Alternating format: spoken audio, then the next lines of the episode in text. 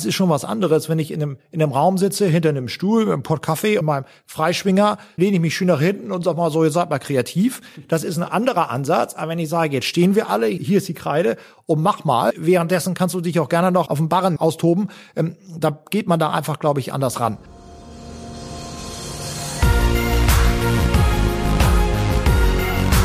B und P Business Talk. Der Wirtschaftspodcast aus der Metropolregion Hamburg.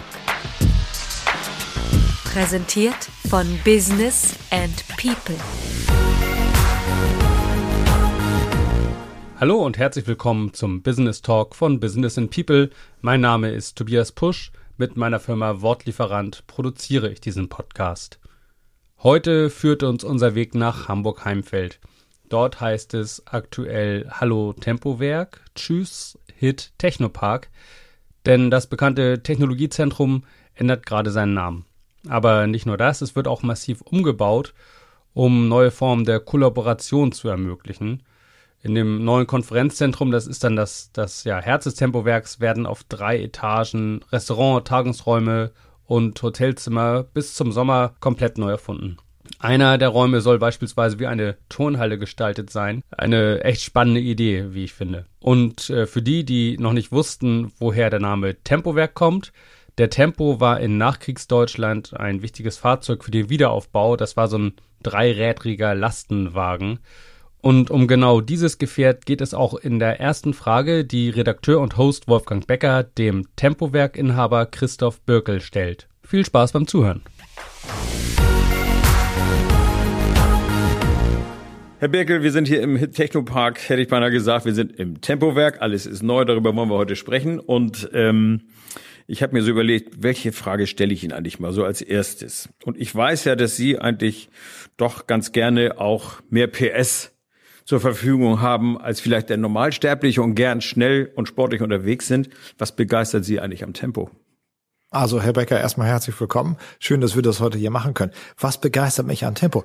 Der Tempo ist äh, ein ganz entscheidender Teil deutscher Automobilgeschichte. Also allein schon aus der Historie heraus ist es ein faszinierendes Produkt, abgesehen davon, dass er sehr sympathisch ist. Äh, wer guckt nicht gerne im dreirädrigen Auto zu, wie es versucht, um die Kurve zu fahren. Äh, und in der Vergangenheit, das höre ich jetzt ja hier noch aus äh, den von den Nachbarn, einigen, die die Tempos noch kannten, also ältere Generationen sagen. So ich so zum Beispiel. Ja, genau. ja, vielleicht noch ein bisschen älter, Herr Becker. Aber ich kenne ihn auch noch. noch.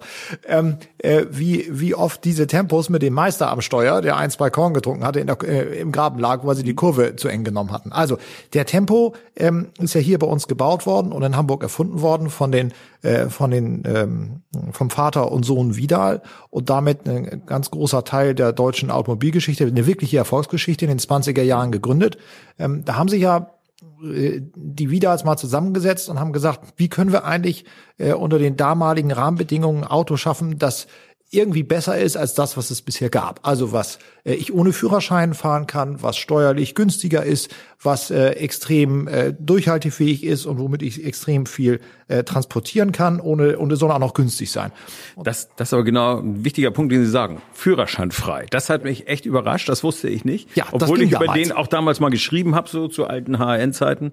Aber äh, dass man keinen Führerschein brauchte, das fand ich ja genial. Das fand ich auch super. Also die haben sich die, unter den damaligen Rahmenbedingungen äh, einfach mal hingesetzt und haben da ein bisschen um die Ecke gedacht und haben Leute von allen möglichen Branchen zusammengeholt und rauskam der Tempo. Und die waren dann damals in der Sparte kleine äh, Nutzfahrzeuge, LKW, größer als Daimler, und zwar bis in die 50er Jahre. Das war das einzige und erste, äh, das war das erste Automobilunternehmen, das nach dem Krieg wieder produzieren durfte, weil die nicht in der Rüstungsindustrie äh, teilgenommen hatten. Genau. Und das ist hier in Harburg passiert. Hier sind die ersten Autos mhm. wieder vom Band gelaufen. Und das finde ich natürlich extrem spannend. Und deswegen fasziniert mich der Tempo. Der Tempo ohne Führerschein ist, glaube ich, so aus meiner Sicht historisch betrachtet ein Schlüsselthema, weil Menschen, die äh, keinen Führerschein hatten oder die eben auch bei jemandem arbeiteten, der ein Tempo einsetzt, die durften das Fahrzeug benutzen, ohne Rücksicht auf Verluste. Ich meine, Führerschein ist ja eigentlich nicht Fahrzeugbedienung, sondern mehr, wie verhalte ich mich im Verkehr. Aber trotzdem ist das ja in Deutschland im Aufbau ein tolles Thema gewesen. Und ist ein Weltthema gewesen. Ne? Das ist, glaube ich, auch weltweit rausgegangen, das Fahrzeug. 150.000 Stück im Jahr haben die nachher gebaut. Ne? Ja, richtig groß. Und das ist ein wichtiger Punkt, den Sie anschreiben äh, den Sie ansprechen. ähm, also erstmal gab es damals natürlich weniger Autos, deswegen brauchst du auch keinen Führerschein. So, dann war wahrscheinlich auch das ähm, Gefahrenpotenzial oder das Bewusstsein für die Gefahr gar nicht so groß. So, und ähm, aber wichtig ist ja, dass man sich den damaligen Rahmenbedingungen angepasst hat. Und das ist, glaube ich, heute wichtiger denn je, zu sehen, wie sind die Rahmenbedingungen und wie, wie agieren wir in diesen. Und die verändern sich natürlich heute wesentlich schneller als damals. Ähm, das ist ja auch dem Tempo dann ähm, zum Verhängnis geworden, dass man irgendwann gemerkt hat, hu, auf vier Rädern fahre ich dann doch besser als auf dreien und komme dann besser um die Kurve. Und deswegen ist, ist denn der Tempo irgendwann in der Geschichte verschwunden. Aber das ist eben auch erst in den 70er Jahren passiert, also 20er mhm. Jahren angefangen und in den 70er Jahren äh, vorbei. Das ist ja schon eine lange Geschichte. Aber Sie haben vollkommen recht, äh, das war sicherlich damals ein wichtiger Punkt, wie man auch mal gesagt hat, wie bauen wir Land wieder auf und wir deregulieren wir einfach mal. Das ist heute mhm. fällt uns das sehr schwer. Wir sehen das ja auch in der aktuellen Situ Situation. Äh, wir jetzt nicht über Corona gerade sprechen, aber wie schwer wir uns tun mit mal sagen, komm, wir machen jetzt einfach mal und äh, gehen mal nicht nach äh, nach, äh, nach, den, nach den festgelegten Regeln vor und denken auch mal ein bisschen freier. Ähm, das wollen wir ja hier im Tempowerk uns ein bisschen mehr zum äh, zu, auf die Agenda heben, dass wir sagen, wir denken mal out of the box, ein bisschen um, um die Ecke, also diese branchenübergreifende äh, Zusammenarbeit im Technologiebereich, das ist ja unser Steckenpferd. Und deswegen fasziniert uns der Tempo auch so, weil er ist genau vor diesem Hintergrund entstanden. Und ich glaube, das tut uns allen gut, wenn wir alle ein bisschen mehr über den Tellerrand hinaus gucken und sagen, jetzt denken wir einfach mal anders und gehen wirklich mal ins Brainstorming. Äh, und das versuchen wir hier natürlich im Tempowerk äh, aufgrund dieser äh, Historie, also damit haben wir das ja in der DNA sozusagen, ähm, immer wieder tagtäglich den Leuten auch zu erzählen und sie auch dazu anzuhalten, genau das zu tun. Das ist nicht ganz einfach. Ähm, aber das gelingt uns zusehends besser und die Leute begreifen auch, gerade für kleine Unternehmen, dass dieses äh, branchenübergreifende Zusammendenken, also nennen Sie das jetzt Plattformökonomie im Netzwerk arbeiten, mhm. dass das extrem wichtig wird in einer Welt, die immer komplexer und schneller wird und sich schnell verändert, dass gerade für kleine Unternehmen, und unser Steckenpferd sind ja kleine Unternehmen, ich sag mal zwei bis 15 Leute, die haben keine F&E-Abteilung. Das macht halt alles irgendwie der Chef und die, das Team insgesamt dass die immer Input, immer mehr Input von außen brauchen, um zu sehen, ähm, entgeht mir auch nichts, äh, ich brauche Sparingspartner, ich muss anders denken, als ich das bisher getan habe. Die Schraube, die ich vor fünf Jahren erfunden habe, die ist vielleicht heute gar nicht mehr up to date. Das muss ich aber erstmal kapieren, dass sie nicht mehr up to date ist. Und ich muss dann auch sehen, ja, wie muss sie denn eigentlich heute sein? Wenn Sie mal den Begriff Tempowerk nehmen, das ist ja der neue Name. In Harburg ist der ja gang und gäbe. Man weiß, Tempowerk, wir sind hier am Tempowerksring, also der Straßenname ist schon mal da, das ist ja auch ein Vorteil. Ähm, wenn Sie an Tempowerk denken und Sie jetzt mal spontan drei Begriffe assoziieren, was ist das? Heute oder damals? Jetzt. Jetzt. Also, das ist einmal ähm, Kollaboration, in dem Sinne, was ich gerade äh, gesagt habe, diese branchenübergreifende Zusammenarbeit im Technologiebereich, also Kollaboration. Dann ähm, der Ort als solches. Wir haben die Orte, um genau das zu tun. Wir sind, wir vermieten an Firmen, also mhm. stellen Orte, eine Heimat zur Verfügung, wo die Menschen genau das tun können, wo sie sich wohlfühlen, sich öffnen können. Äh, gewisses Nest äh, bauen wir den Menschen, damit man sich eben genau öffnen kann, um halt auch mal mutig ist und sagt, ich kann auch mal was nicht. Und äh, wer kann mir denn jetzt mal helfen? Und da versuchen wir eben Ansprechpartner zu sein. Dafür haben wir ja unseren Innovationsmanager, der genau das sein soll.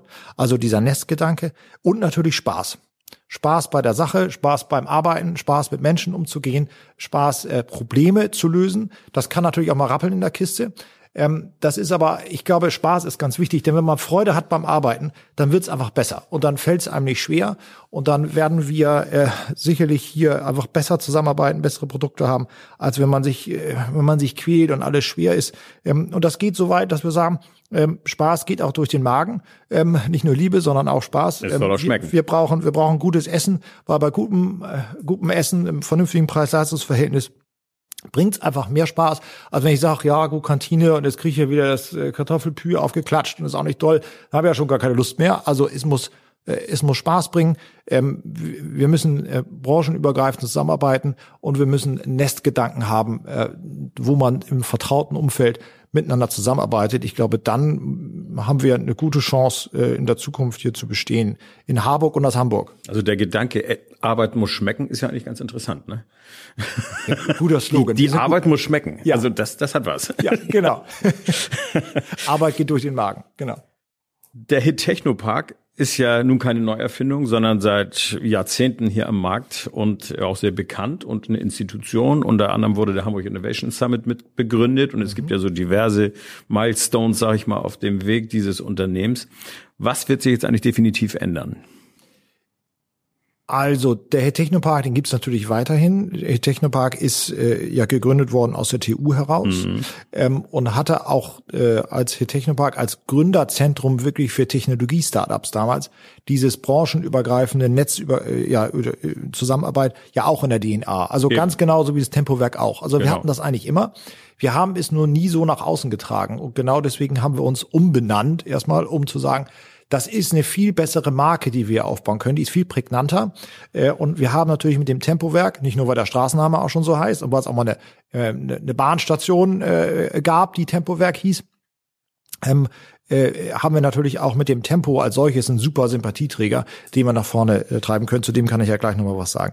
Ähm, also, ähm, Hit Technopark besteht weiter und ist jetzt äh, umbenannt in unser Technologiezentrum. Das ist unser Technologiezentrumsteil, dem, dem wir haben, mhm. in dem wir äh, unsere Gebäude betreiben und unsere technologieorientierten kleinen Unternehmen, die, an die wir vermieten, eben beheimaten und denen Räume, den Ort geben, dieses Nest, was, was ich gerade vorgangs mhm. beschrieben habe. Dann haben wir ja als, äh, als zweiten äh, Bereich komme ich jetzt zu Arbeit geht durch den Magen, haben wir unser Hotel- und Konferenzzentrum, wo eben das gute Essen herkommen soll, wo aber auch wir äh, im Konferenzzentrum die Orte den Leuten zur Verfügung stellen, um sich zu treffen, um sich auszutauschen. Wie, ähm, wie viele Leute passen da so rein? Maximal? Ja, das geht also von, von fünf Leuten bis zu 200. Das, wobei unser Standardprodukt so zwischen 60, 70 äh, Leuten mhm. ist mit den Konferenzen. Ähm, das ist ja auch das, was wir so üblicherweise hier auch schon immer hatten.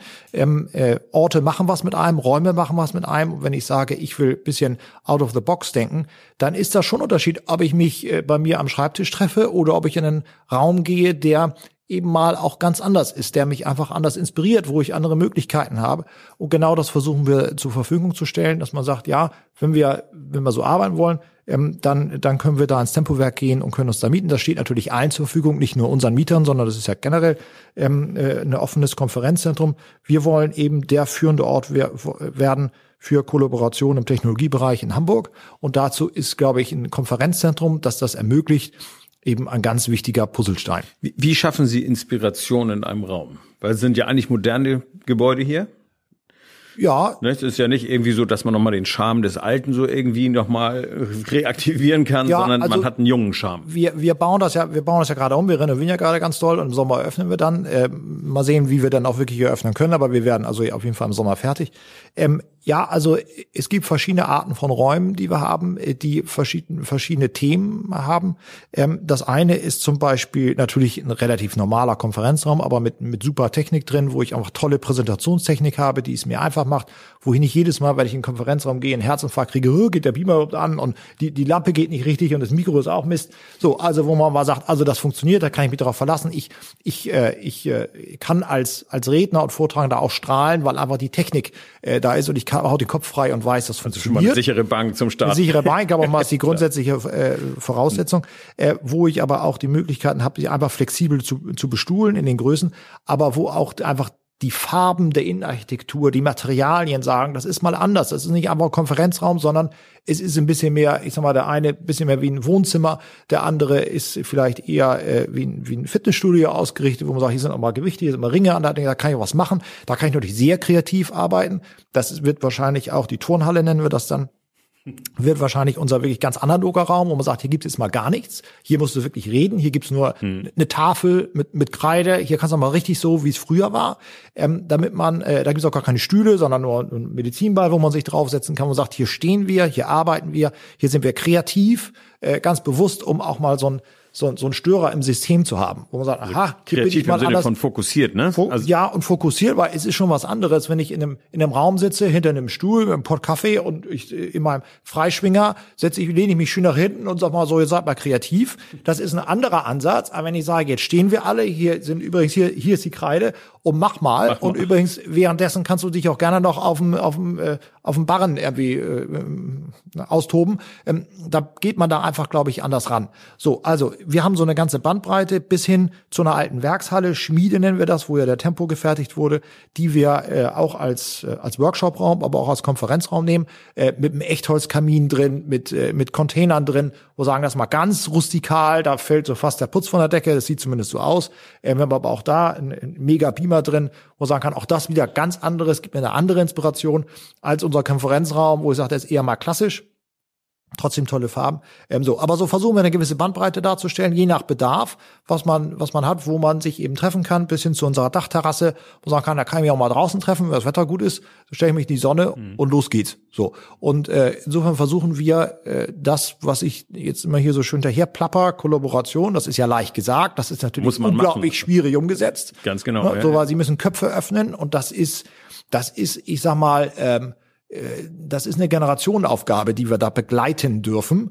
Ähm, das begreifen alle in der Theorie, aber machen tun das dann ganz wenige und gut machen tun das dann noch weniger. Und das merken wir ja selber, wie schwierig das schon bei uns im Team ist, zu sagen, jetzt denken wir mal ein bisschen anders. Also ausgetretene Pfade zu verlassen, ist unglaublich schwierig weil sie werden immer wieder von ihren ganz normalen Routinen eingeholt, die man ja auch braucht. Sie werden immer wieder von ihrem eigenen Erfolg äh, überrannt, weil sie sagen, ich habe aber so viele Anfragen und ich kann eigentlich gar nicht mich rausnehmen äh, und, und kann mal von außen ein bisschen gucken, wie müsste ich eigentlich besser machen. Ich habe da gerade letztens beim Vortrag gehört, äh, viele äh, Unternehmenslenker und wir haben ja hier das immer dann auch ganz schnell mit den Geschäftsführern zu tun, weil es kleine mhm. Unternehmen sind. Da haben wir nicht Riesenabteilungen, sondern das sind fünf Mann Bude. Da drehe ich natürlich erstmal dem Geschäftsführer, gilt aber genauso für die Mitarbeiter, die genauso wichtig sind ganz viele sagen aber, ich arbeite eigentlich viel zu sehr in meinem Unternehmen und nicht an meinem Unternehmen. Mhm, und, mhm. und diesen, die kleine Unterscheidung. Diesen, diesen kleinen Raum zu schaffen, zu sagen, jetzt nimm dir doch mal die Stunde. Wir geben dir die Möglichkeit, das schnell hier zu tun, rauszugehen und mal, jetzt nimmst du dir mal die Stunde äh, und, und, und setz dich da hin und, und da kommt was bei raus. Uns die, die, ihm die Möglichkeit zu geben, aber dass er uns auch dieses Vertrauen gibt, zu sagen, ja, ich mach das jetzt mal, ich investiere das mal und sehe das dann. Das ist, das ist unsere Aufgabe, aber das ist eine, das ist eine Generationenaufgabe. Ich glaube, die, äh, also unsere Kinder sind da, werden da viel selbstverständlicher mit umgehen, als wir das tun. Mhm. So. Sie, Sie haben ja hier 110 Unternehmen vor Ort. Ja. Sie haben also das, was andere noch sich erarbeiten möchten. Wir mhm. haben ja einige Spots im Umfeld, wo auch Aktivitäten entfacht worden sind, wo eigentlich die Zielsetzung ähnlich ist. Ja. Da kommen wir am Ende auch noch mal drauf. Ähm, Sie haben die alle schon. Und Sie haben ja gute Kontakte auch zu den Leuten, die hier eingemietet sind. Wie reagieren die denn eigentlich auf diesen Gesamtplan? Wir haben schon oft darüber berichtet. Sie berichten intern darüber. Man wirbt für dieses Thema. Ist so ein bisschen New Work, ist ein bisschen eine neue Art miteinander umzugehen. Ja. Was, was kommt da bei Ihnen an? Also das erste ist, alle freuen sich auf das neue Essen. Nicht, dass es vorher schlecht war, aber sagt, oh toll, es gibt eine neue Karte, finden wir super und wir, wir sehen das. Übrigens, äh, nur mal äh, kurz nebenbei, also Currywurst läuft immer, egal was man macht, wenn Currywurst kommt, dann stehen sie alle da, man muss sich gar nicht so viel Gedanken machen, man müsste nur Currywurst und Pizza anbieten. Aber nein, das tun wir natürlich nicht, wir versuchen ja, die, die Küche ein bisschen jünger, ein bisschen frischer zu machen, ein bisschen gesünder. Das kommt gut an, da freuen sich mal als erstes alle, alle drauf. Ich glaube, Essen ist ein ganz wichtiger Punkt, denn wo trifft man sich abends bei der Party? Zu Hause? Immer in der Küche. Genau das ist unser Ansatzpunkt, dass wir sagen, wir wollen eben genau diese Küche darstellen, weil da trifft man sich, da ist es nett und da öffnet man sich. Und das ist ein gewisses Vertrauen, was da entsteht.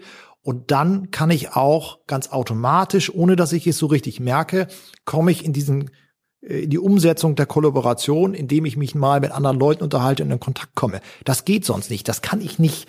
Das kann ich nur bedingt forcieren. Sag so, äh, du mit dem, ihr setzt euch mal zusammen und es kollaboriert euch mal. Da, das ist ein bisschen schwierig. Da brauche ich schon dieses, dieses, die, die Atmosphäre dafür. Und die versuchen wir zu erzeugen, genau mit diesen, äh, mit diesen Umbauten. Aber natürlich auch mit Reden. Leute darauf hinweisen, ähm, Vertrauen schaffen bei den Menschen. Das macht dann eben unser Innovationsmanager, der immer wieder zu den, zu den Mietern geht, sagen, wo, wo seid ihr denn stark? Was ist gut? Und wo seid ihr vielleicht nicht so stark? Und wo kann denn eine Firma aus unserem Netzwerk mhm. diese Stärke, äh, diese vermeintliche Schwäche, die ihr habt, ergänzen durch seine Stärke und die dann zusammenbringen? Und dann sind das ja ganz kleine Erfolge, die man da schreibt. Und aus diesem Erfolg entsteht wieder Vertrauen und dadurch wieder Lust auf mehr. Und so ist das ein ganz behutsame, langsame Schritte nach vorne, bis man sieht, aha, das läuft plötzlich. So. Und wenn wir das alles zusammentun äh, und, und zusammen denken, dann glaube ich, entsteht da ähm, äh, ganz gutes Potpourri äh, aus dem, was werden könnte. Wir wollen das natürlich, äh, das ist ja unser Ansatz, das zu tun, aber äh, jetzt ist da vieles noch Theorie. Corona hat uns natürlich jetzt massiv nach hinten geworfen. Aber bei der äh, Keine Bauzeit Frage. geholfen, ne? muss man ja sagen. Bei der ne? Bauzeit Wir haben geholfen. keinen vollen Betrieb hier. Völlig Die richtig. können richtig. Ja, und bauen geht zum, zum Glück ja, toi, toi, toi, äh, Mhm. volles von vorwärts, also das ist ganz gut. Aber ähm, das ist sicherlich noch ein weiter Weg, also ein Generationsthema. Ähm, deswegen sind wir jetzt auch unter anderem bei den neuen Medien, also neue Medien ist ja auch Quatsch, ist, äh, also bei Instagram und Facebook ist ja keine neue Medien mehr. Also ähm, bei Instagram und Facebook, ähm, um eben auch die jüngere Generation irgendwie zu erwischen. Ähm, denn äh, ist ja schön, Also wenn ich Instagram funktioniert, Facebook wächst sich so ein bisschen raus. Ne? Da sind ja also auch Ja. schon Oma und Opa ne? und haben Genau. den Account. Ne? Denn wir wollen natürlich auch bei der jüngeren Generation, also ich noch, sag jetzt mal bei den jungen Ingenieuren, einfach jetzt mal so als Synonym für alle anderen, auch bekannt werden. Und das tun wir eben nicht, indem wir, ähm, indem wir hier, keine Ahnung, rumerzählen, es gibt toll, es gibt tolles Essen und so weiter, sondern die muss ich irgendwie erwischen. Und die erwische ich eben mal über die neuen Medien. Das geht dann komischerweise auch wieder über das Essen. Können wir vorstellen, ich bin ja äh, nur Restaurantbetreiber. Aber ähm, Klingt so. Instagram ist natürlich bildlastig, damit habe ich Essen, das ist toll, wie wir das entwickeln. So, und ich kann äh, aber auch neue Technologien zeigen. Das ist natürlich ein bisschen schwieriger, als eine Pizza zu zeigen. So, das müssen, das geht auch durch Corona gerade nicht, weil wir eben diese Workshops nicht durchführen können. Wir können die Technologien schwer zeigen. So, wir können aber durchaus äh, unser Baufortschritt zeigen. Ähm, das geht, also da arbeiten wir uns gerade ran, das ist für uns auch neu. Ähm, freuen wir uns drauf, bringt Spaß. Sie haben vorhin ein Stichwort genannt, es gab mal eine Bahnstation Tempowerk. Es wäre ja vielleicht eine Option zu sagen, es gibt vielleicht demnächst mal wieder eine. Wie ist denn da Stand der Dinge? Ich weiß ja, Ja. das ist eins der Themen, die Sie sehr umtreiben. Ja, das ist für uns als Standort natürlich wichtig. Das ist, glaube ich, aber auch für den Standort Harburg extrem wichtig und auch für Hamburg. Ähm, und jetzt fange ich mal bei, bei Hamburg an. Wenn Hamburg Innovationshauptstadt werden will oder generell in dem Thema Technologiestandort nach vorne kommen will, da muss man sich ja fragen, wie wollen wir das denn tun? Inhaltlich einer Seite, äh, auf der einen Seite, aber andererseits auch, wo sind denn eigentlich die Flächen, um diese Unternehmen, die da vermeintlich dann entstehen sollen, anzusiedeln? Und wenn man dann auf die Karte guckt, dann sieht man, hm, TU sitzt im Süden, also wir haben hier so einen natürlichen Technologie-Hotspot sowieso, ähm, und, äh, und wir haben hier auch noch die Flächen. Also hier da, hm, da muss ich ja den mal sagen, den muss ich den Süden ja mal irgendwie aufmunitionieren äh, in, in diesem ganzen Thema. Das wird ja auch getan, meiner Meinung nach viel zu wenig. Also die, dass man die, die TU müsste eigentlich viel stärker wachsen, also müsste viel mehr Mittel an Hand kriegen, um diese Strategie äh, zu unterfüttern. Das geht eben nicht ohne te technische Hochschulen. Äh, und wir haben eine, die sitzt hier, die ist exzellent. Äh, aber das Wachstum, das müsste eigentlich exponentiell stark sein, um da eben auch den Nachwuchs zu fördern. Denn die meisten Studenten, die hier studieren, die bleiben ja auch hier. Wo sollen sie denn sonst herkommen? So, und da sind wir natürlich als Hamburg, als Stadt schon sehr attraktiv, aber wir sind eben auch Lebenshaltungskosten teuer und so weiter. Dann gucke ich nach Berlin, so ich, hm, ja, also äh, dann landen die meisten Leute in Berlin und nicht hier. Das ist schade. So, wenn ich also sage, ich will hier im, im Süden äh, das aufbauen und wir haben hier natürlich einen äh, den, natürlichen Schwerpunkt, dann ist ja die Frage, wie kommen denn die Leute hier eigentlich her? Und die neue Generation, und das sehe ich hier ganz live bei unseren Mietern, die ja jüngere Mitarbeiter haben, die dann sagen, Herr Birkel, meine jungen Mitarbeiter, die haben kein Auto mehr. Die haben noch nicht mal einen Führerschein und die machen auch keinen. Die haben da kein Interesse dran. Ich habe die, Lösung. Tempo. Die, Temp, genau. Die, das wäre schön, wenn das gehen würde. Die haben Handy und das war's. Und die kommen nicht her und die fahren nicht Bus. So. Und die fahren vor allem nicht anderthalb Stunden Bus und steigen dreimal um. Also, das ist ja nicht nur jetzt für uns, sondern generell in Harburg ein Thema. Wir sind verkehrstechnisch ÖPNV-mäßig, was, glaube ich, wirklich Zukunft hat, was wichtig ist, sind wir unterentwickelt.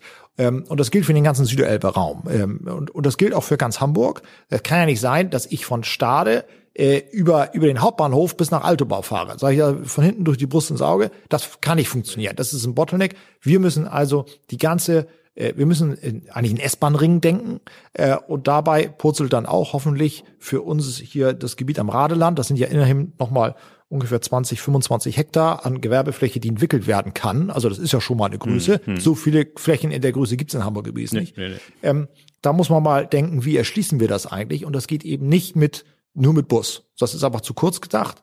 Ähm, wir kriegen hier die Veloroute vor die Nase, das finde ich super. Äh, wir kriegen aber auch die A26 Ost-West. Also hier entsteht ein neues Autobahnkreuz. Und, ich, und wo ist Park and Ride? Wo, wo, wo steige ich hier an dem Autobahnkreuz eigentlich um auf die S-Bahn? Da muss ich also abfahren, muss wieder noch einen Graben fahren, also wieder zurück. Oder ich muss nach, oder ich muss nach Harburg reinfahren. Weil da habe ich ja schon wieder auf genau. der B370. Das will ich ja gerade nicht. So, die sollen doch eigentlich, die sollen doch hier aussteigen und hier, hier, ja, äh, sollen, sollen hier umsteigen auf die S-Bahn. Und das wird, glaube ich, da wird viel zu, äh, da wird nicht mutig genug gedacht. Ich verstehe die Komplikationen, die damit technisch einhergehen. Ich verstehe auch, dass das eine riesen Investition ist. Aber mal ganz ehrlich, ähm, ja, es ist viel Geld, aber wenn wir diese Stadt entwickeln wollen, äh, dann muss man dieses Geld in die Hand nehmen und dann kriegen wir das hinten äh, zehnmal wieder raus, weil wir einfach attraktiv sind als Standort. Da kann es gar nicht genug Angebote geben. Punkt aus, Schluss. Also im Notfall geben wir ja auch mal zwei Milliarden für Masken aus. Dann müsst ihr vielleicht auch mal für, Ja. weiß nicht, was kostet So. denn eigentlich so ein Bahnhof? Man denkt immer, S-Bahn-Station, das kann auch nicht so teuer sein, ne? Naja, naja, das, das, jetzt bin ich da kein Experte, das weiß ich, kann ich nicht genau beurteilen. Ich habe natürlich Zahlen gehört, die gehen von 20 bis, äh, bis 40 Millionen, so ungefähr. Das ist aber, äh, glaube ich, gar nicht so der Punkt. Der Punkt ist dann eher der operative Betrieb. Die, äh, die S, äh, S3 und S31 sind ja eh schon die höchst ausgelastetsten S-Bahn-Linien in Hamburg. Das zeigt ja schon, was hier für Potenzial ist. Die Flü Züge sind eh schon voll und dann kommt das Argument, naja, haben wir noch eine Station, dann werden sie ja noch voller. Sag ich, aber das kann ja nicht die Argumentationsreihe sein. Das muss doch Lösungen finden, weil Sie der Bedarf ist ja da. Ja, genau, der Bedarf ist ja da. Also die Leute wollen ja S-Bahn fahren, aber sie gehen halt nicht mehr rein. So, und da muss man jetzt mal überlegen und dann gibt's natürlich die Betriebszeiten und so weiter und so fort. Also, das ist alles natürlich kompliziert, will das überhaupt nicht kleinreden, aber ist natürlich alles lösbar. Äh, sonst hätte man ja nie eine S-Bahn-Station gebaut, wenn das immer so wahnsinnig kompliziert wäre. Und wir bauen ja S-Bahn-Stationen, das finde ich auch gut. Ähm, ich denke, das auch alles überhaupt nicht in Konkurrenz. Also wir machen das eine oder das andere. Das ist nicht richtig. Wir müssen alles tun. Punkt. Das ist das Stichwort für meine letzte Frage. Und zwar, wir sind ja jetzt schon eine Ebene höher, also dass die Verkehrserschließung betrifft nicht nur das Tempowerk, sondern eben auch alles drumherum, auch Mercedes nebenan zum Beispiel. Und äh, jetzt gibt's noch eine Ebene höher. Und zwar haben wir mit dem Tempowerk hier quasi so ein Hotspot, wo Technologie sich irgendwo angesiedelt hat und auch schon da ist und äh, auch schon eine Geschichte hat. Wir haben den Channel, hier so in, in Rufweite quasi. Ja.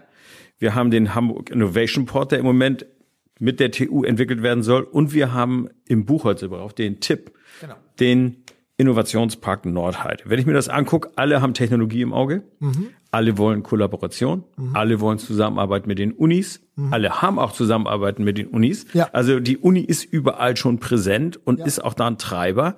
Aber manchmal hat man so ein bisschen den Eindruck, es kommt sowas wie eine Konkurrenzsituation zustande. Ähm, wir haben da schon öfter mal drüber gesprochen. Sie sehen das völlig entspannt. Äh, alle anderen sehen das übrigens auch entspannt und trotzdem manchmal schimmert es so ein bisschen durch. Wie, wie beurteilen Sie das? Der Süden hat da doch eine Riesenchance. Funktioniert das? Schafft man das in so einem Dreierverbund auch noch über die Landesgrenze hinaus? Ja, garantiert. Also ich bin, äh, weil, also Landesgrenzen sind ja eine theoretische Grenze äh, für mich ähm, äh, und wir leben das hier tagtäglich. Äh, fast alle äh, Firmen und Mitarbeiter, die wir hier, die hier bei uns, und das sind ja 800, äh, die hier, die hier arbeiten, leben alle mehr oder weniger im Landkreis äh, und arbeiten dann eben hier in Hamburg. Also wohnen im Landkreis. Die wohnen im Landkreis und arbeiten hier, so Entschuldigung. Ähm, und äh, also insofern die die, die Grenze gibt's eigentlich nicht und deswegen äh, bin ich ja auch stark engagiert in der Süderelbe AG, um eben genau diesen Süderelbe-Gedanken ähm, äh, Kreis wie auch landesübergreifend zu denken. Und S-Bahn-Mobilität ist ja auch genau so ein Thema. Da wird's natürlich dann kompliziert, weil sie dann verschiedene Länder haben und noch Bund dabei und so weiter. So, also ähm, das müssen wir äh, in diesem Süderelber-Bereich gemeinsam denken und das tun wir ja zum Glück auch. Ähm, ja, Konkurrenz belebt das Geschäft, mal Punkt eins. Also habe ich gar keine Manschetten davor. Ähm, ich würde es aber komisch finden, wenn wir sagen, also liebe Leute, ihr müsst euch alle zusammensetzen und müsst miteinander arbeiten und und so weiter. Und wir sagen, aber äh, neben den anderen Technologieparks machen wir das bitte nicht, weil wir sind ja hier allein und wir sind sowieso die Besten. Funktioniert nicht Widerspricht dem Prinzip. wider, widerspricht dem und so denke ich auch nicht und so ist es auch nicht, weil ähm, Kollaboration und branchenübergreifende Zusammenarbeit und auch so ein Standort als äh, Innovation City Technologiestandort aufzubauen, da haben sie dermaßen viele Bedarfe, da haben sie so viele Möglichkeiten und auch so viele Verpflichtungen, das kann man alleine gar nicht abbilden. Da müssen sie zwangsläufig mehrere Standorte haben. Und gucken Sie mal nach Silicon Valley, die, die natürlich sehr weit geschossen jetzt, aber die, ähm, äh, die vermarkten sich auch als Silicon Valley und da gibt es, äh, ich will nicht sagen Millionen, aber doch Hunderttausende von, von Startups, Unternehmen, äh, äh, Fonds und so weiter und so fort. Die großen Tech-Konzerne, alles nebeneinander. Genau, und das funktioniert und genauso wird es hier auch sein. Da findet schon jedes Unternehmen genau den Standort, den es dann braucht, mit dem Bedarf, den es braucht und jeder muss da eben seine Rolle finden. Und deswegen sind wir auch im Austausch, dass wir die Sachen natürlich mehr oder weniger gemeinsam auch zwischen den Standorten auch entwickeln ähm, und äh, jeder da so ein bisschen seine, äh, seine, seine Rolle findet. Das bringt großen Spaß, das ist, das ist toll. Also da wachsen wir aneinander. Ähm, das gab es ja immer schon. Der Channel ist natürlich wesentlich größer als wir und äh, also der ist zehnmal größer als wir.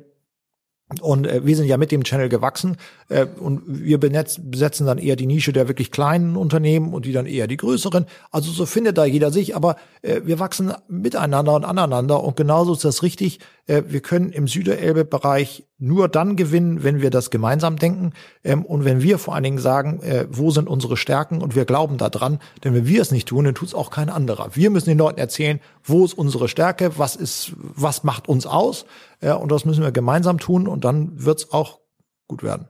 Herr Birkel, schönen Dank. Ich glaube, das ist ein richtig gutes Schlusswort. Das ist nochmal Kollaboration zum Abschied. Genau. Und hat Spaß gemacht, das Gespräch. Spaß ist ja hier auch ein Thema. Also insofern sage ich schönen Fall. Dank für dieses Treffen und für diesen Podcast. Danke. Ich danke Ihnen. Jo, tschüss. Danke.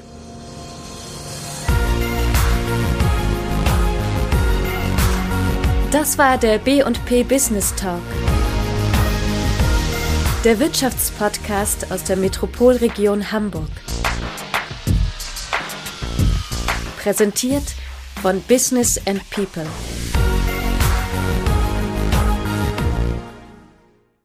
Dieser Podcast wurde produziert von Wortlieferant.de